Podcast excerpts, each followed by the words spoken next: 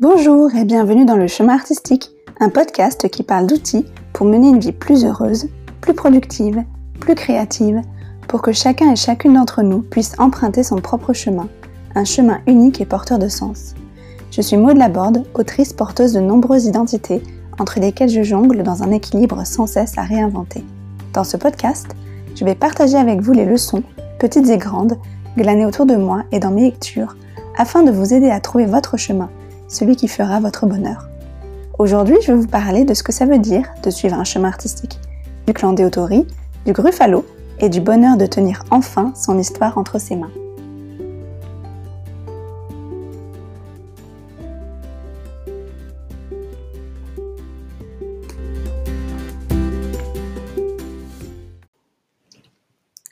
Avant de commencer, je tenais à préciser que vous pourrez retrouver toutes les ressources dont je vais vous parler sur mon site maudelaborde.fr.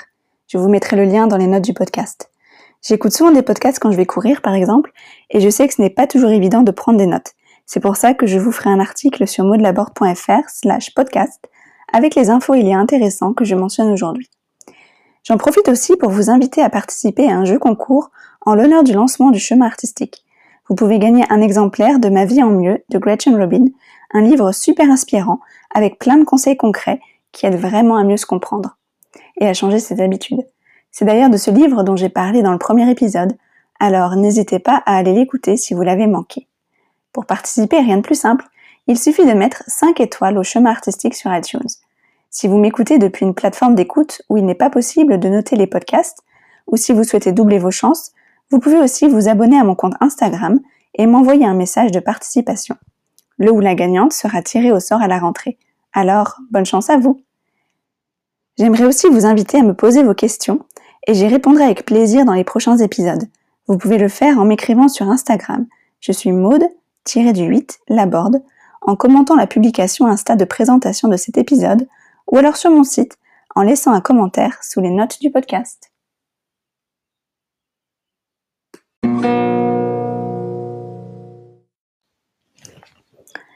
J'ai déjà reçu des questions, merci à tous ceux et celles qui m'ont contacté.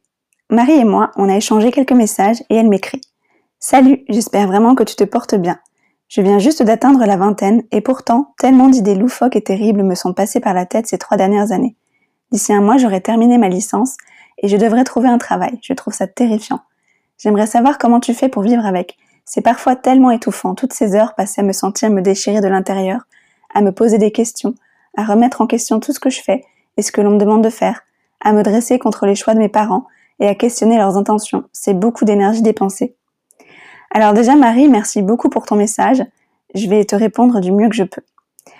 Euh, donc ta question elle porte surtout sur ce déchirement un peu entre euh, ce que tu aimerais faire et, euh, et les attentes qui pèsent sur toi. Et ce déchirement dont tu parles, j'ai toujours vécu avec. Pour moi, c'était entre ma vocation d'écrivain et la nécessité de gagner ma vie. Donc pour ceux qui ne le savent pas encore, j'écris depuis l'école primaire et j'invente des histoires depuis que je sais parler. Et croyez-moi, je suis parlé très tôt et depuis j'ai du mal à m'arrêter. Ça doit être pour ça que je suis tellement attirée par les podcasts. Bref, blague à part, j'ai compris vers 10 ans en voyant J.K. Rowling aux infos pour la sortie de Harry Potter et la Coupe de Feu, qu'être auteur, c'était ça pouvait être un vrai métier en fait. Le problème, c'est que c'est pas trop un plan de carrière très sûr. Mais comme je ne me voyais rien faire d'autre, j'ai été paumée jusqu'au bac en gros, euh, après un bac L, au sujet de mon orientation professionnelle. Et finalement, je me suis inscrite en fac de droit, euh, pas en lettres, parce que euh, avec mon bac L, j'ai beaucoup aimé, mais ça je me rendais compte que je finissais par analyser tout ce que je lisais et ça me bloquait un peu pour l'écriture. Donc du coup, je me suis inscrite en fac de droit en me disant que dans ces études aussi, ça me ferait beaucoup lire et écrire et, que ça offrirait de vastes débouchés et j'espérais qu'après mon master, j'aurais enfin une idée du métier que je voulais faire. Résultat des courses, j'en étais au même point sur ces questionnements après mes six ans d'études. Heureusement qu'au au niveau perso, j'avais évolué. J'ai rencontré mon mari sur les bancs de la fac, je l'ai suivi en Allemagne après ma licence, j'ai écrit quelques romans, j'ai découvert que j'aimais enseigner, mais pas au point de devenir prof à temps plein, et euh, aussi j'étais enceinte de ma fille. Donc tiraillée entre mon envie de tout faire pour vivre de ma plume et la peur de la précarité, euh, en plus vu que j'allais être maman, j'ai tâtonné professionnellement, monté une petite école de langue, bossé dans le marketing en ligne pour finalement utiliser enfin mon diplôme de droit et devenir juriste à mi-temps dans une agence de consulting environnemental. Un boulot dans lequel je me sens bien pour l'instant. Et c'est depuis que je fais ce travail que j'ai eu une sorte de révélation. Et c'est là que je voulais en venir avec toute cette histoire. Je voulais juste que vous ayez assez d'infos sur moi pour comprendre un peu par où j'en suis passée et peut-être vous reconnaître aussi dans mon parcours. Car même si nous sommes tous uniques sur un chemin différent, je suis sans doute pas la seule à m'être posé toutes ces questions et à avoir douté de mon avenir. Et le message de Marie me l'a encore confirmé d'ailleurs. Alors, je vais enfin accoucher de cette fameuse révélation. Avant, je croyais que c'était tout ou rien. Ou tu étais un écrivain super célèbre comme J.K. Rowling, ou tu galérais comme un auteur indépendant dans la précarité pour finir par te résigner et prendre un emploi de bureau ennuyeux jusqu'à la fin de tes jours, enfin plutôt jusqu'à la retraite ou jusqu'à mourir d'ennui. Ou alors carrément l'autre extrême, tu as un emploi tellement prenant que tu dois choisir entre tes rêves et ta carrière. En fait, j'avais peur de finir comme l'écrivain raté euh, du film Amélie Poulain, je ne sais pas si vous l'avez vu. C'est un type qui passe son temps au bar à se lamenter sur sa vie, et j'imaginais que prendre un emploi signifiait automatiquement que je renonçais à mon rêve pour toujours. Et puis un jour, j'ai compris. J'ai compris qu'il y avait une voie intermédiaire. En fait, ça a commencé quand je bossais dans le marketing. Déjà, j'avais beaucoup moins de temps libre, mais le besoin d'écrire était toujours là, ce qui m'a obligé à mieux gérer mon temps pour pouvoir l'assouvir. Et puis j'ai glané quelques compétences au passage qui me serviront sûrement en tant qu'écrivain. Et surtout, j'étais libérée des soucis financiers. Rappelez-vous, j'ai une fille à nourrir et même si mon mari et moi nous formons une super équipe et nous nous soutenons mutuellement dans les coups durs, je tiens férocement à mon indépendance financière. Pour des raisons que je ne détaillerai pas ici, je vous en parlerai peut-être dans un autre épisode si ça vous intéresse, j'ai fini par démissionner et ma crise existentielle m'a reprise. Cette crise, elle a au moins eu le mérite de me faire me poser une question capitale. Pourquoi je tiens tellement à devenir écrivain? Qu'est-ce qui m'attire dans cette vie telle que je me la représente? C'est d'ailleurs une question tellement importante que je détaillerai tout ça dans un autre épisode parce que là, sinon, ça va, ça va tout prendre trop de temps. Donc là, je veux juste arriver à mon épiphanie pour aider Marie et tous ceux qui sont dans sa situation. Bref, après bien des questionnements, j'ai fini par décrocher mon emploi actuel qui a le mérite de me laisser quelques libertés, d'être utile à la société et aussi super intéressant. Comme c'est un mi-temps, j'ai le temps de développer des tas de projets intéressants comme ce podcast et d'écrire mes romans. Grâce à mon boulot, j'ai un toit au-dessus de ma tête, je mange bio et ma famille ne manque de rien. Mon train de vie est modeste, dans le sens où je n'ai aucun pré-maison, pas de voiture, d'ailleurs je considère ça comme un luxe. Euh, nous ne partons pas souvent en vacances, même en dehors des pandémies, et puis jamais à l'autre bout du monde. Bref, on a fait des choix pour privilégier l'environnement et le temps libre, et ces choix me rendent heureuse. J'ai trouvé l'équilibre la et la liberté et la sécurité, sans faire peser ma survie sur ma créativité. C'est quand même une pression dingue de faire ça, non? Attention, j'admire hein, ceux qui se lancent comme auteurs indépendants, mais le chemin que moi j'ai choisi me convient. Surtout quand ne sait pas tout de la vie de ces auteurs. Peut-être qu'ils ont le soutien financier de leurs proches, qu'ils ne payent pas de loyer, qu'ils sont encore en études ou dans une période de chômage, Peut-être qu'ils vivent bien parce qu'ils travaillent dur, qu'ils ont de la chance, qu'ils vendent bien. En fait, on n'en sait rien et ce n'est pas si important. L'essentiel, c'est d'être curieux et d'emprunter un chemin et de voir où il nous mène, jusqu'au prochain carrefour. Laissez-vous porter par la curiosité, tentez des jobs qui vous intimident et dites-vous bien qu'aucun choix de carrière n'est définitif. Pour preuve, la plupart de mes élèves de français adultes ne travaillent pas dans la branche dans laquelle ils se sont formés après l'école. Donc tentez votre chance et si vous vous rendez compte qu'un job ne vous convient pas pour X raisons, vous pouvez toujours en changer comprenez qu'il n'y a aussi aucune honte à travailler pour se nourrir. Ce n'est pas un signe d'échec de votre vocation artistique, c'est un signe pour moi de maturité. Et cela ne veut pas dire que vous n'y arriverez jamais, que vous ne vivrez jamais de votre art, ni que vous aurez raté votre vie si ce n'est pas le cas. Marie, il m'a fallu des années pour comprendre ça, et j'espère que ma petite histoire te rassure et t'aidera à te lancer avec confiance sur un chemin, n'importe lequel, du moment qu'il t'attire. Pour moi, en fait, c'est ça le chemin artistique. C'est l'art de faire son chemin dans la vie en utilisant toutes nos ressources créatives pour le rendre le plus heureux et le plus porteur de sens possible. On fait de son mieux, on apprend de ses erreurs en route et on change de cap pour se rapprocher toujours plus de la voie qui nous convient. Certains chemins bien balisés sont plus faciles à voir que d'autres, ou alors il faut se frayer carrément un passage à la machette. Peu importe. Le tout, c'est de choisir en partant de là où on en est, avec des étapes en tête pour s'orienter, tout en restant curieux et ouvert. Qui sait, Peut-être qu'un autre voyageur vous donnera une carte qui fera apparaître des chemins auxquels vous n'aviez même pas pensé.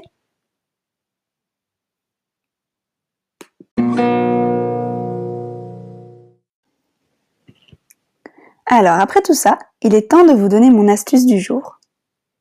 Dans chaque épisode, je vous propose un truc à essayer. Ce sera toujours une petite action concrète, assez facile à mettre en place dans votre quotidien. À vous de faire l'expérience pour voir si cela rend votre vie un peu plus belle ou votre chemin un peu plus facile. Dans ce deuxième épisode, le truc à essayer, c'est le Nixon.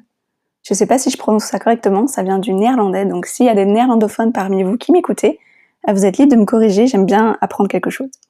Donc à la base, j'appelais ça ne rien faire pendant 20 minutes, et puis j'ai entendu parler du concept du Nixon dans les médias, dans le Times je crois. C'est un mot, comme je viens de le dire, qui vient des Pays-Bas, et qui veut justement dire ne rien faire.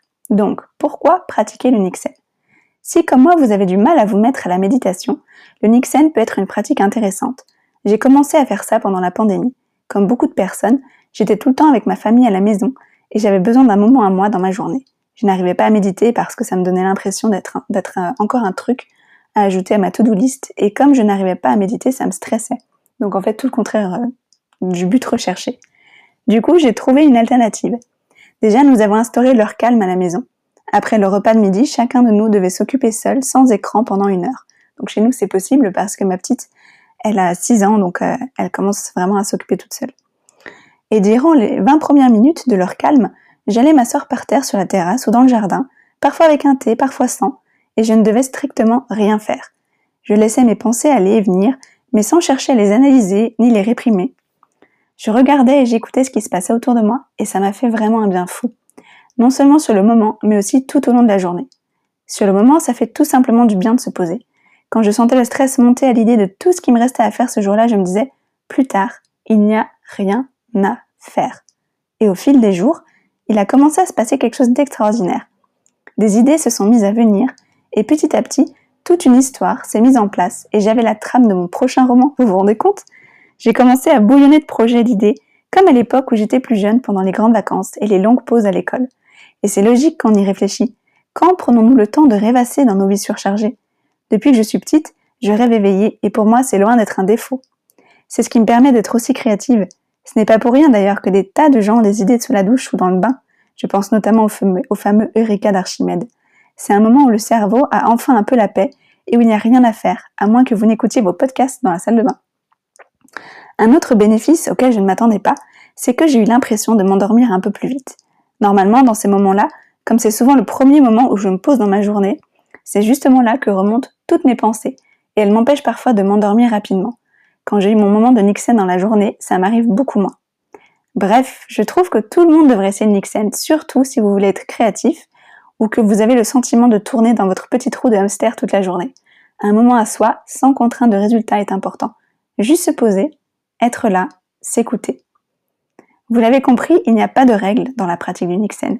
Je vais vous donner ma manière de faire comme point de départ après, ce sera à vous d'adapter selon vos envies. Alors d'abord, trouvez un endroit calme, de préférable à l'extérieur. Vous savez à quel point j'aime bien être dehors, c'est important. Et mettez-vous à l'aise.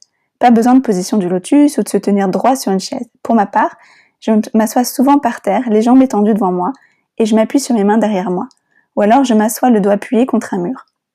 Ça y est, vous y êtes? Maintenant, mettez votre téléphone en mode avion et réglez une minuterie avec une sonnerie douce, hein, pas un truc qui vous fera faire faire une crise cardiaque. Euh, donc une sonnerie toute douce et une minuterie 20 minutes. Je trouve que 20 minutes c'est idéal, c'est assez long pour vraiment se détendre, mais sans prendre trop de temps dans nos emplois du temps chargés. C'est un peu comme une sieste mentale en fait. Et enfin, il est temps tout simplement de ne rien faire. Pour une fois dans votre journée, savourez le soleil sur votre visage, écoutez les oiseaux chanter, profitez du silence, lâchez prise. Vous êtes libre d'écouter vos pensées ou de les ignorer, de générer des pensées, de vous poser des questions, de vous concentrer sur un bruit, de changer entre tout ça quand ça vous chante. La seule contrainte, c'est de ne rien faire d'autre qu'être assis là, à l'aise, jusqu'à ce que votre minuterie sonne. Et croyez-moi, c'est plus dur que ça n'en a l'air.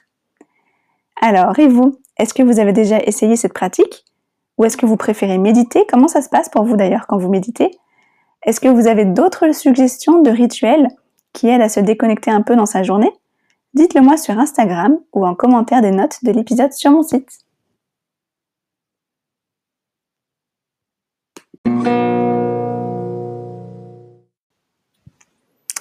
Maintenant, parlons un peu du livre du jour, Le clan des Autori, de Liane Hearn.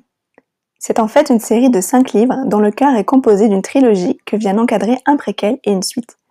J'ai reçu le premier tome de la série qui s'appelle Le chant du rossignol quand j'avais 14 ans. J'ai eu un peu de mal à plonger dans l'univers au début, parce que le premier chapitre est assez long et que j'étais perturbée par le fait que les noms de famille des personnages viennent avant leur prénom quand on parle d'eux. Ça respecte ainsi la manière de faire japonaise, mais j'en avais pas encore l'habitude.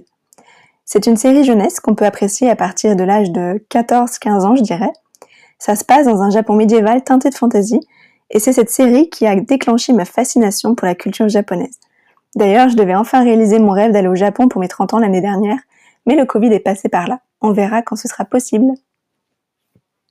Bref, ce qui m'a fasciné dans ce livre, c'est tout d'abord le fait qu'on soit transporté dans ce Japon alternatif juste après des événements qui rappellent la bataille de Sekigahara. Pour planter vite fait le décor, cette bataille bouleverse complètement l'ordre établi au Japon au XVIIe siècle et inaugure l'ère des shoguns et le repli du Japon, ce qui va durer jusqu'à la fin du XIXe siècle, enfin milieu fin XIXe siècle. Dans le monde de Lianhorn, la famille Otori, jusque-là dominante, perd cette fameuse bataille et doit abandonner des terres à la famille Iida.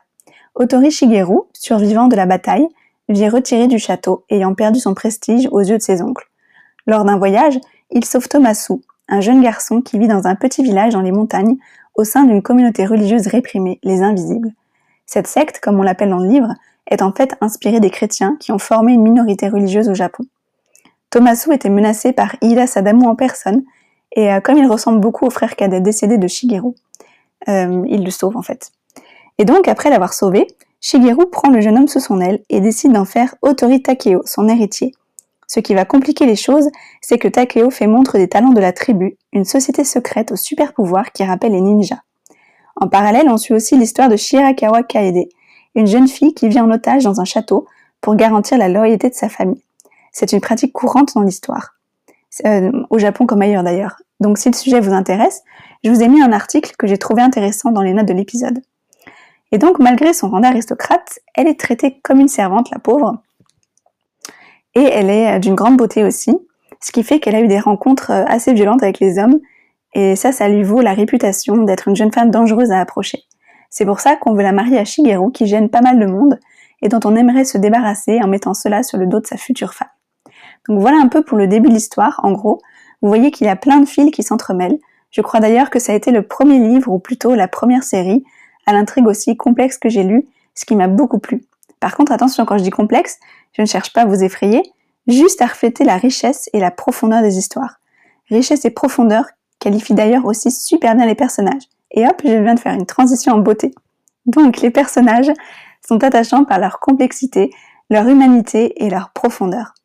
Il y a parfois des surprises dans les rebondissements d'histoire qui sont initiés par les personnages du fait de cette complexité. Car chaque personnage a évidemment une aspiration principale, en gros ce qu'il veut et ce qu'il fait avancer, mais il est aussi tiraillé par plusieurs loyautés qui peuvent entrer en conflit, ce qui fait que c'est parfois difficile de savoir de quel côté la balance va pencher. Pour vous donner un exemple parmi les personnages secondaires pour pas trop vous spoiler l'intrigue, prenons Muto Shizuka, la servante de Kaede, et l'un de mes personnages préférés. Elle est l'amie de Kaede et aussi de Shigeru si je me souviens bien. Elle fait partie de la tribu et elle a eu des enfants avec Sir Arai, un personnage de l'échiquier politique qui a lui aussi son propre agenda et ses propres alliances. Du coup, en cas de conflit entre ces différentes loyautés, étonnant que ce soit difficile de deviner laquelle l'emportera.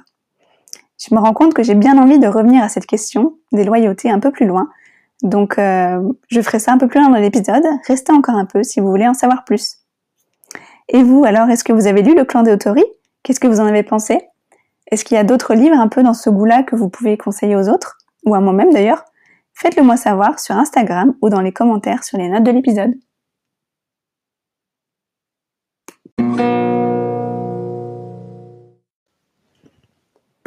Avant de passer à la grande question, j'en profite pour vous faire une petite parenthèse sur la lecture, que ce soit de romans ou de livres de développement personnel. Pour chaque livre que je lis, je me demande toujours quel enseignement je peux en tirer. Chaque livre peut nous apprendre quelque chose sur nous ou sur le monde, ou nous aider à nous améliorer en tant qu'écrivain pour ceux qui écrivent. Et cette question des loyautés est l'une des choses que j'ai retirées du clan des Autori. Quand je construis des personnages, j'essaie de me demander où vont leurs loyautés et quel genre de conflit peut en découler. Ça marche super bien quand le moteur de l'histoire est basé sur les personnages. En gros, ce sont les personnages qui font avancer l'histoire. Il existe aussi des histoires où ce sont les événements qui font évoluer les personnages. C'est typiquement le cas des histoires de quête ou de voyage, comme Le Seigneur des Anneaux. Pour vous donner un exemple, l'héroïne de la danseuse d'Helsingborg, le roman que j'écris en ce moment, est tiraillée entre sa loyauté envers Sindri, dont elle est follement amoureuse, son amour et son désir de plaire à sa mère adoptive, qui lui a offert une chance incroyable en la recueillant, et son devoir d'obéissance à la troupe d'Helsingborg, à qui elle doit un statut très prestigieux. Cette question des loyautés s'applique aussi dans la vraie vie. Quand quelqu'un de votre entourage a des réactions que vous ne comprenez pas, ou que vous ne vous sentez pas soutenu par cette personne, peut-être que le fait de vous demander où vont ces loyautés peut vous aider à mieux comprendre une situation. Un conflit de loyauté typique est par exemple entre son conjoint et sa belle famille. Si par exemple votre beau-père vous fait une réflexion pas très sympa et que votre partenaire ne vous défend pas, avant de vous sentir trahi, comprenez qu'il ou elle est tiraillé entre son amour pour vous et pour son père et qu'il n'y a pas forcément de camp entre guillemets. D'ailleurs, les loyautés sont parfois fluctuantes en fonction de la situation. Peut-être qu'il ou elle ne vous défendra pas cette fois, mais en parlera en privé avec son père ou à une autre occasion. Bref, c'est une question qui mérite qu'on se la pose. Et vous, où vont vos loyautés, celles de vos personnages, de vos proches? Est-ce que de savoir ça, ça vous a déjà aidé à régler des situations délicates, en fiction ou en vrai? Faites-le moi savoir sur Instagram ou dans les commentaires des notes du podcast sur modelaborde.fr.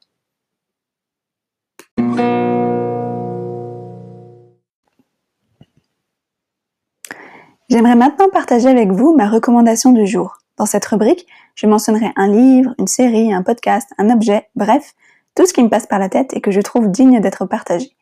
Aujourd'hui, c'est un livre pour enfants dont j'aimerais vous parler, Le Gruffalo, de Julia Donaldson et Axel Scheffer. C'est l'histoire de la petite souris la plus maligne qui soit. Tout ce qu'elle veut, c'est être tranquille dans la forêt, mais en se promenant, elle tombe successivement sur un renard, une chouette et un serpent, qui tous cherchent à la manger. La souris s'en sort en les informant qu'elle a rendez-vous avec le Gruffalo, un terrifiant monstre mangeur de renards, chouettes, serpents, rayé la mention inutile. Sauf qu'elle est prise à son propre piège lorsque le Gruffalo fait son apparition pour de vrai. La souris doit trouver un nouveau stratagème pour s'en sortir. La première fois que j'ai entendu cette histoire, j'étais une jeune maman dans le compartiment pour les familles dans un ICE, donc en fait le TGV allemand. Il y avait un papa qui le lisait à son fils de 4 ans et le gamin était scotché. Il y avait de quoi? L'histoire elle est construite d'une manière cyclique un peu à la manière d'un conte, et toutes les phrases riment. Les illustrations sont chouettes aussi, avec des couleurs vives. Du coup, quand ma fille était suffisamment grande, je l'ai acheté et elle aussi a adoré. En fait, c'est un livre que j'offre assez souvent et à chaque fois les enfants sont enthousiasmés par l'histoire, les grands comme les petits d'ailleurs. Je dirais qu'on peut l'apprécier à partir de deux ans selon la maturité de l'enfant. Je mets maturité un peu entre guillemets. C'est juste pour s'orienter. Donc je pense qu'en plus des dessins, des rimes et du côté cyclique de l'histoire, Inconsciemment, ils apprécient le fait que la ruse et l'intelligence parviennent à gagner contre la force des prédateurs de la forêt et contre un monstre. Bref, c'est bien écrit, bien illustré et en plus c'est super drôle. Une petite parenthèse soit dit en passant, dans les prochains épisodes, je parlerai de sujets liés aux enfants, et ce pour plusieurs raisons. D'abord parce que je ne crois pas me tromper en disant qu'on a presque tous des enfants dans notre vie. Nos propres enfants, petits-enfants, neveux, nièces, élèves, filles, voisins, bref, vous comprenez l'idée. On a presque tous un enfant à gâter et avec qui partager des, moments complices. Et puis je dois vous avouer que j'ai gardé mon âme d'enfant et que je prends énormément de plaisir à lire euh, des romans classés jeunesse ou young adulte et à feuilleter de beaux albums. Enfin, chaque personne peut avoir une influence marquante sur la vie d'un ou d'une enfant, l'accompagner dans ses questionnements ou dans une phase difficile, le guider sur son chemin. Je suis presque sûre que si vous y pensez, vous aussi vous trouverez quelqu'un dans votre passé qui vous a marqué ou donné des clés dont vous vous servez encore aujourd'hui. Alors en fait, je trouve ça important d'inclure des ressources pour les enfants autour de nous. Alors, est-ce que vous aussi vous connaissez le Gruffalo? Qu'est-ce que vous en avez pensé? Et plus important encore, est-ce que les enfants à qui vous l'avez lu ont apprécié? On pourra en parler sur les réseaux sociaux ou dans les commentaires des notes du podcast. Et si vous aussi vous voulez que je partage l'une de, de vos recommandations dans un prochain épisode, vous savez me contacter.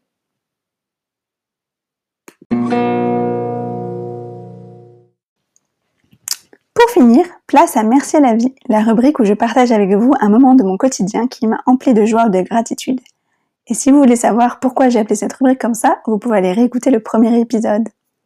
Aujourd'hui, je dis merci aux éditions Marathon pour la publication de ma nouvelle, La reine de ceux de la forêt, dans le recueil Au bout du chemin. C'était vraiment une drôle d'aventure pour moi.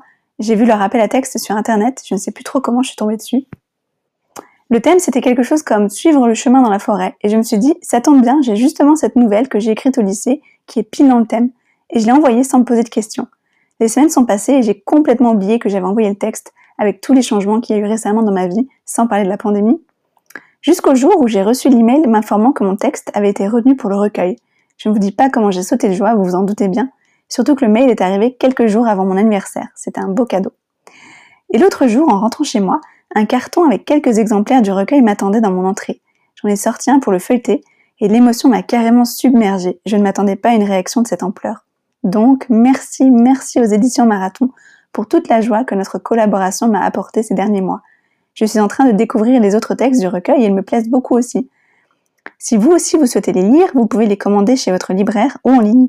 Je vous mettrai un lien vers le site des éditions Marathon où vous pouvez aussi l'acheter directement.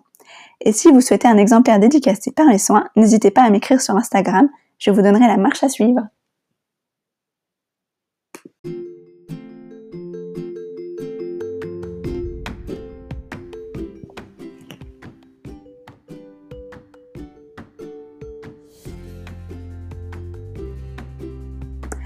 Et voilà, c'est tout pour ce deuxième épisode du chemin artistique. Rappelez-vous, vous pourrez retrouver les ressources et les infos de l'épisode sur modelaborde.fr. Pour participer au concours et gagner un exemplaire de Ma vie en mieux de Gretchen Rubin, mettez 5 étoiles à ce podcast sur iTunes ou sur votre plateforme d'écoute.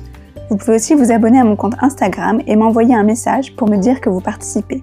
Le ou la gagnante sera tirée au sort à la rentrée dans la première semaine de septembre. N'hésitez pas non plus à me poser vos questions ou à me laisser vos commentaires sur l'épisode sur Instagram ou sur mon site. Rappelez-vous aussi le truc à essayer, prenez 20 minutes pour ne rien faire. Le livre du jour, Le clan des Otori, vous fera voyager dans un Japon médiéval empli de magie. Je ne peux que vous les conseiller. Demandez-vous aussi où vont vos loyautés ou celles de votre entourage. Ça vous aidera sûrement sur votre chemin pour mener une vie plus heureuse, plus productive ou plus créative. Si cet épisode vous a plu, je vous serais très reconnaissante si vous le partagez autour de vous. Le bouche à oreille, c'est encore ce qu'il y a de plus efficace pour aider un maximum de gens à découvrir un podcast. C'était le chemin artistique. Je suis Maud Laborde, votre hôte, et je vous remercie pour votre écoute. Je vous retrouve dans une quinzaine de jours pour un nouvel épisode. En attendant, n'oubliez pas qu'il n'y a pas de chemin tout tracé. Le chemin se fait en marchant.